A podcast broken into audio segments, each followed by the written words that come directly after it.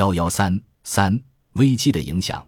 与一九零五年的第一次摩洛哥危机和一九零九年的波斯尼亚危机相比，第二次摩洛哥危机离欧洲大战的边缘更近了一步。虽然德法俄奥四个大陆强国没有进入临战状态，但英国的海军却做好了应对一场大战的准备。这是德国统一以来第一次有一个大国进入战备状态。宏观上看，第二次摩洛哥危机最主要的影响在于，它使德奥同盟与协约国之间的对立进一步加剧，而且在各大国的决策层中进一步加深了战争不可避免的印象。在协约国方面，这场危机进一步刺激英法加强军事同盟关系。从字面上说，英法之间不存在任何同盟关系。彼此不承担任何军事义务，但在第一次摩洛哥危机后，英法参谋部之间却开展了有效的军事会商，同盟关系已经在实际操作层面，而不是政策层面上建立起来。第二次摩洛哥危机之后，英法在操作层面的合作进一步加强，而且具有了更多的政策内涵。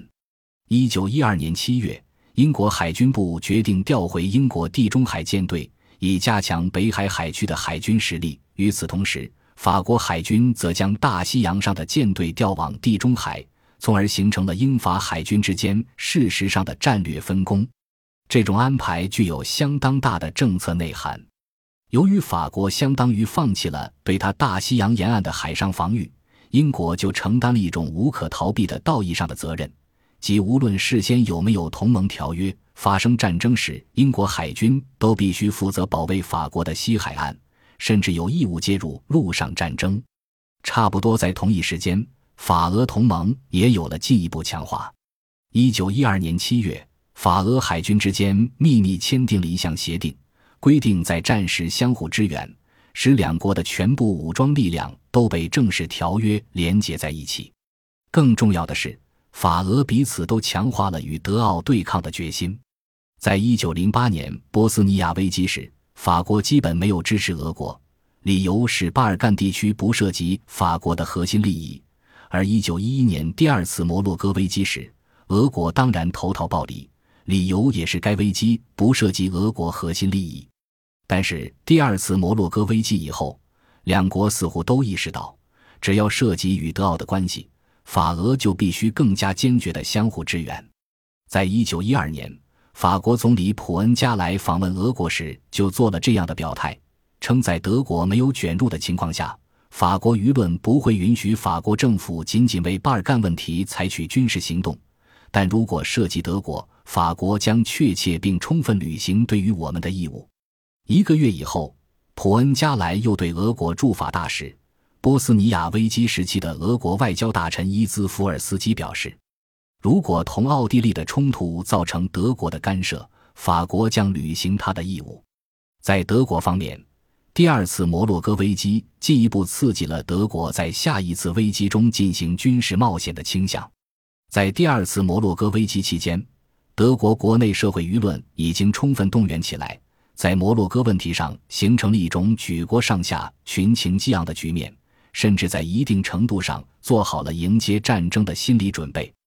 但危机的结局却令这部分德国人十分失望，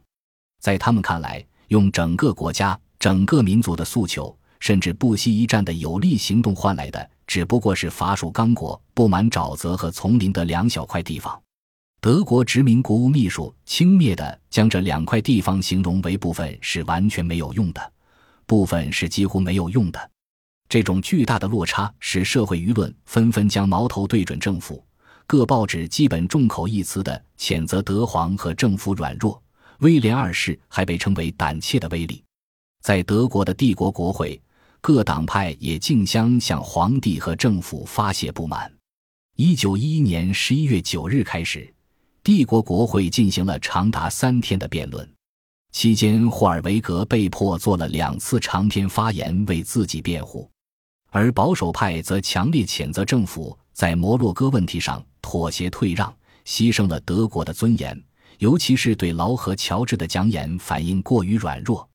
民族自由党领导人干脆指责政府害怕战争，称德国人民已经准备好战争，但政府和皇帝的怯懦却让人民极度失望，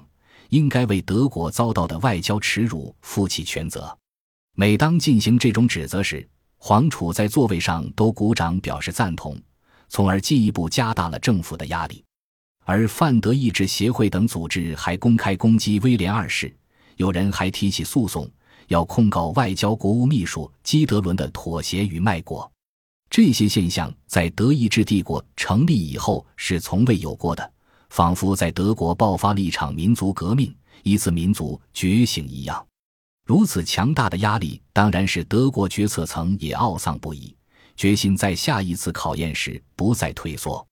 这种心理在总参谋长小毛奇的一封书信中得到了很好体现。如果我们再次夹着尾巴溜走，躲开这件事；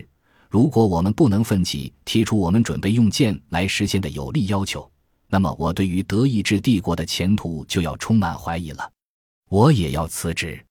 但我首先要建议取消我们的陆军和海军，并把我们置于日本的保护之下。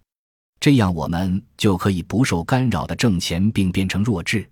所以，第二次摩洛哥危机总体上进一步强化了德国那种强硬的，甚至不惜一战的倾向，为两年以后第一次世界大战的爆发做了心理上的预演。